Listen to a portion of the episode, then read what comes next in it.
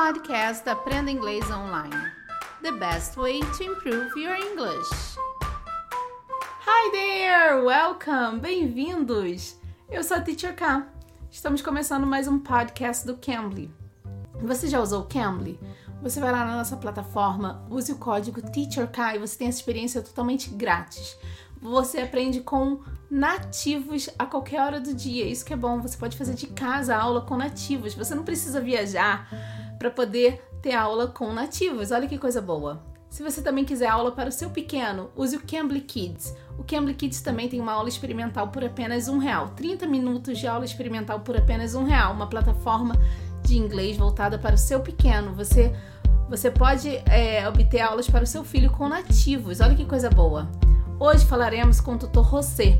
Ele vai falar um pouquinho pra gente como entender mais o inglês na hora que a gente vai aprendendo expressões idiomáticas, idioms, idiomas. Então a gente vai entender um pouquinho, ele vai falar um pouquinho pra gente sobre isso. Vamos ouvir. Let it begin. Let it begin. Let it begin. What advantages we have Eh, is in in the Brazilian culture for learning English. Okay, I I was thinking about this the other day. There's a big advantage that we have in the Brazilian culture, in the Latino culture, that we have very creative ways of using words. We're very imaginative when we think of uh, of learning words. You know, of of saying things. Sometimes we have different sayings. You know, uh, 20 different sayings 20 ways of thinking something you know uh, we play a lot we joke a lot we call some you know some good things bad in bad ways and we we're, we're a very playful a very creative uh, culture the latino the brazilian the the south american central american mexican we're we we have a very rich culture when it comes to that Ele disse que a parte rica da nossa cultura é que nós somos muito criativos, né? Então isso é muito bom. But when we are learning English, we have this difficulty that we want to take everything literally, right? But this means this. And this means that, for example, let me give you an example that I was using with uh, with with uh, with someone the the other day. Um, for example, and, and I was actually this is the what I was teaching guys people today um, the last few weeks actually literal and figurative okay figurative we have uh of course literal we in brazil we know these words in in uh, spanish as well you know literal translates to literal literal eh, figurativo Literal, Figurativo, yeah. Figurativo. Literal e figurativo. It's very easy to understand, yet we do not want to use our imagination when we're learning English. Mas ele disse que quando aprendemos inglês, acabamos colocando tudo na forma literal mesmo, sabe? Levando tudo ao pé da letra. Isso não, que a gente não deve fazer isso, porque a gente acaba botando tudo literally, tudo na forma literal, e isso não é legal na hora de aprender inglês que muitas palavras às vezes não quer dizer aquilo que realmente é. Então, temos que usar nossa criatividade também na hora de falar inglês. Let's imagine that we're having dinner. Oh, you you and me having a nice little dinner at a restaurant next to It's a nice Italian restaurant with beautiful lighting. Somebody flies by the window and the student uh, the students said, "Well, what do you mean somebody flew by? It was somebody fly by the window. Like, was he a bird?" I'm like, "No, no, no, no. He was running Superman. very fast, right? He was running. he was running very fast. So, whenever we take things literal, we don't want to open our imagination to the figurative things, to imagine the situation that will help us understand these idioms or these sayings that we have so much trouble with. Ele deu um exemplo bem legal. Se estivéssemos jantando em um restaurante e ele falasse Somebody flies by the window. Alguém voa pela janela. Alguém voa? Não, então essa parte literal que a gente tem que cortar. Na hora de aprender inglês, ainda mais essas expressões idiomáticas, temos que entender que fly, fly é voar. Então ninguém não tem como uma pessoa voar. A não ser que seja um Superman, alguma coisa assim, né? Então, assim, voou. Então foi o que ele falou: fly by the window. Então uma pessoa correu. Run. Então ele não é alguém correu, por exemplo, ele fala fly. Então essa expressão, expressão de fly, de, de correr. Tipo, time flies, o, o tempo voa, né? Corre, né? Muito rápido. Então, assim, é mais ou menos isso. so many of my students have so much trouble with these idioms. We want to imagine, you know, we want to imagine a man, you know, a man that is flying, you know, flying by the window, right? Instead of a man that is actually running, right? The man that is running by the window really fast. So, of course, there might be a situation where uh, maybe two men were fighting and one of the men threw the other man and he, he literally he literally flew by the window right he literally flew by the window.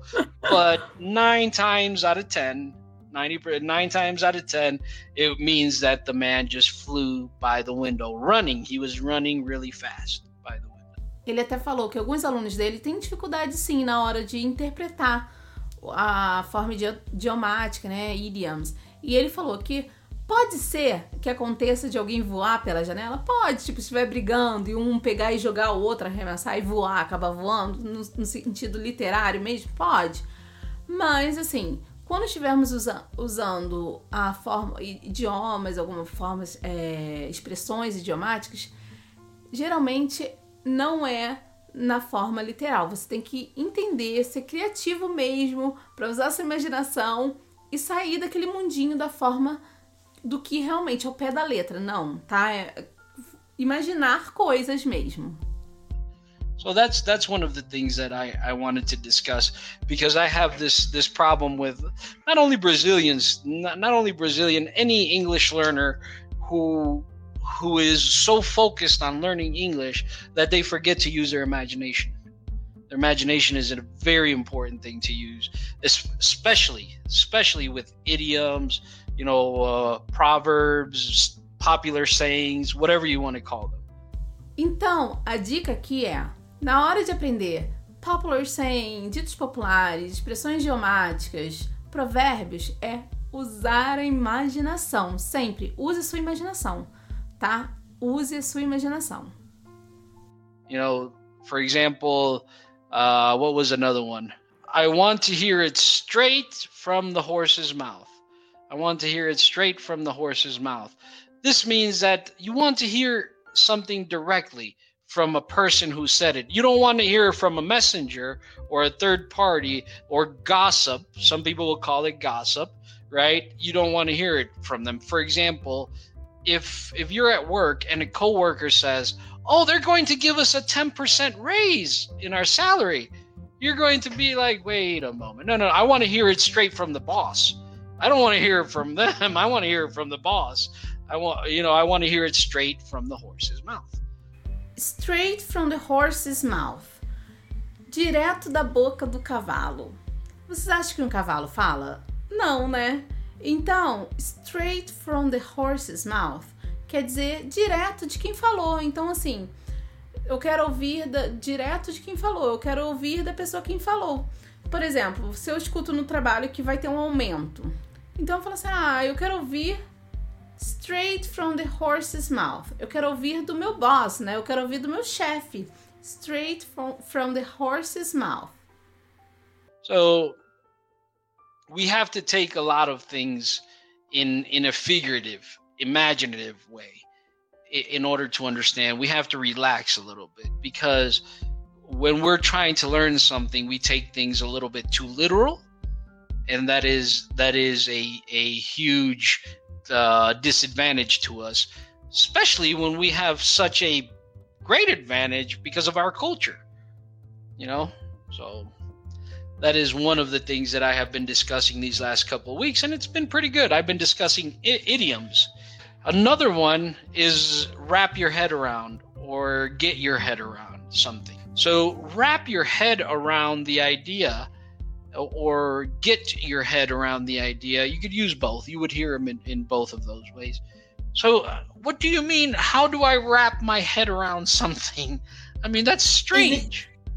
It's like you kind of to think a lot about it, but it's kind of like to digest an idea that's difficult, right? For example, we, we would we would hear this we would hear this in many ways, but one of one of the the one of the saddest ways we would hear this is whenever someone uh, that we really really love they pass away. You know, they pass away, they die, and sometimes it's very tough to wrap your head around the idea of them not being with you right? It's very difficult to to get this idea inside your head. You know it's very difficult. So you have to kind of digest it process it wrap it around your head wrap have your brain wrap around this idea so you can digest it that that's one and and other other things you know any idea that's very difficult to to process. You don't want to accept it. You have to wrap your head around this idea, right? For example, the, where we only work Monday through Friday, but the boss said it's mandatory to start working Saturdays. And I just don't want to wrap my head around this idea. I don't want to work on Saturdays. I don't know how I, I can avoid this. So I don't want to wrap my head around this idea, right? I just don't want to. I refuse to to accept it. Wrap your head around. Wrap your head around é a mesma coisa que digerir, entender algo, tá? Então, olha só, wrap, o verbo to wrap é enrolar, embrulhar, wrap a present, wrap, né? É enrolar. Só que embrulhar, né? Na verdade, se, se você for ao pé da letra, seria enrolar, embrulhar a cabeça. Então, assim, é entender, digerir algo. Wrap your head around. but it, it takes imagination, right? It takes imagination to understand the figurative side uh, of the language. Yes. Thank you for your help. Thank you, Have Nice Have day. day. Take care. Bye. Bye. Essa foi a nossa conversa com o tutor José do Cambly. Espero que vocês tenham gostado. Vocês que ainda não foram no nosso canal do YouTube, no Cambly Brasil, vai lá, se inscreva no canal, ative as notificações para vocês sempre terem as, as nossas atualizações com relação aos nossos podcasts. Agora temos lives também, tá bom? Também o Cambly, ele também tem e-book, tem o blog, se vocês quiserem também podem ir lá para vocês terem mais materiais em inglês para vocês, disponíveis para vocês, tá bom? Eu sou a Teacher K, espero que vocês tenham gostado. Espero vocês aqui no próximo episódio. Bye, take care. You can. You can.